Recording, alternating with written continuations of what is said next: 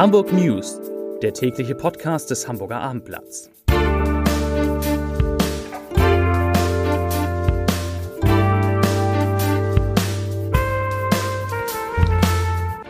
Hallo, moin, moin und herzlich willkommen zu den Nachrichten des Tages. Mein Name ist Matthias Iken und ich verrate Ihnen, wieso es heute zu Zugbehinderungen gekommen ist, weshalb am Wochenende Riesenstaus um Hamburg drohen und warum sich der Finanzsenator auf mehr Geld einstellen darf.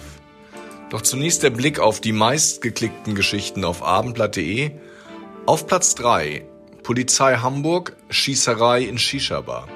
Platz 2 Nordsee-Konsortium plant riesige Ferienanlage direkt am Meer.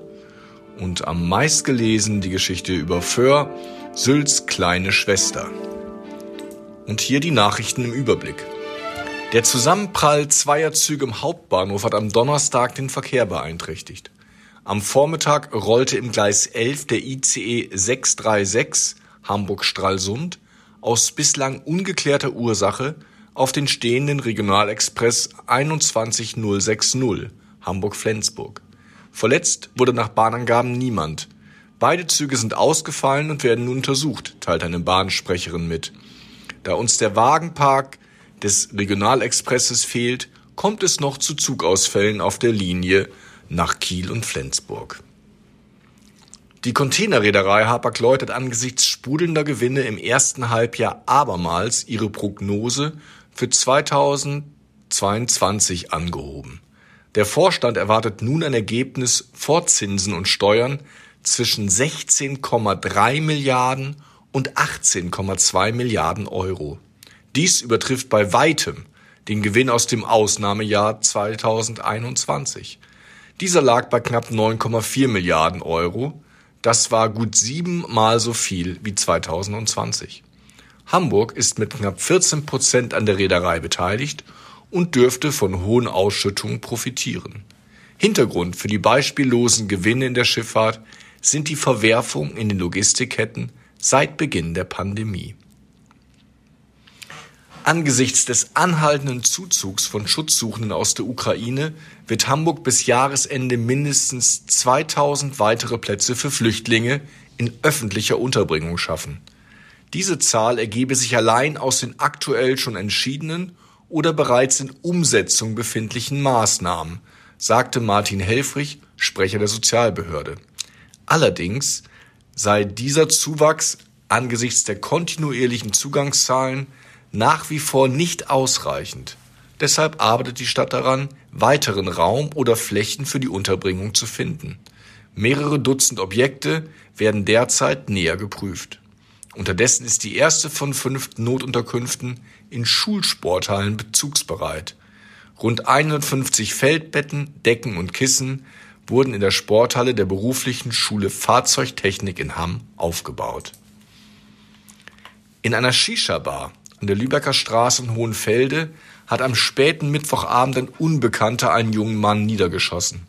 Das Opfer wurde zunächst unter Reanimationsbedingungen ins AK St. Georg gebracht und starb dort. Der Schütze und sein Komplize sind auf der Flucht. Die beiden Unbekannten waren um 23.05 Uhr maskiert in die Shisha-Bar gestürmt. Nach den bisherigen Erkenntnissen befand sich der 27-Jährige als Gast in der Bar sagte Polizeisprecher Florian Abenseth. Zur Tatzeit gingen zwei bislang unbekannte Männer gezielt auf ihn zu und einer von ihnen gab mehrere Schüsse auf den Geschädigten ab. Der Fall der kleinen Hilal lässt die Polizei nicht los. Mehr als zwei Jahrzehnte nach dem Verschwinden des Mädchens hat die Polizei am nördlichen Stadtrand ein Waldstück durchsucht. Die Beamten gingen einer Spur nach, die sich aus alten Akten ergab. In diesem Zusammenhang stießen die Ermittler auf den Fall eines bereits mehrfach verurteilten Sexualstraftäters. Polizisten durchkämmten nun ein 2,7 Hektar großes Waldstück. Je 18 bis 25 Beamte waren täglich an 25 Tagen im Einsatz. Seit dem 27. Januar 1999 wird das damals zehnjährige türkische Mädchen vermisst. Die Sperrung der Autobahn 7 in Richtung Norden und der Reiseverkehr könnten nach Einschätzung des ADAC für ein staureiches Wochenende in und um Hamburg sorgen. Dieses Wochenende zählt zu den verkehrsreichsten der Sommerreisesaison, da Deutschland komplett in den Ferien ist, teilte der ADAC mit. Die Autobahnen dürften rappelvoll und Staus unumgänglich sein.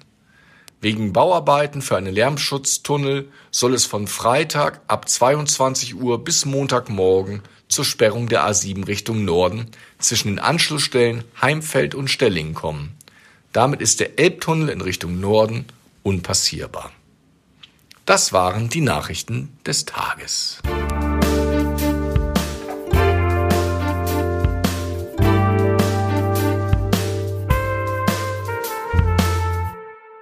Weitere Podcasts vom Hamburger Abendblatt finden Sie auf abendblatt.de slash podcast.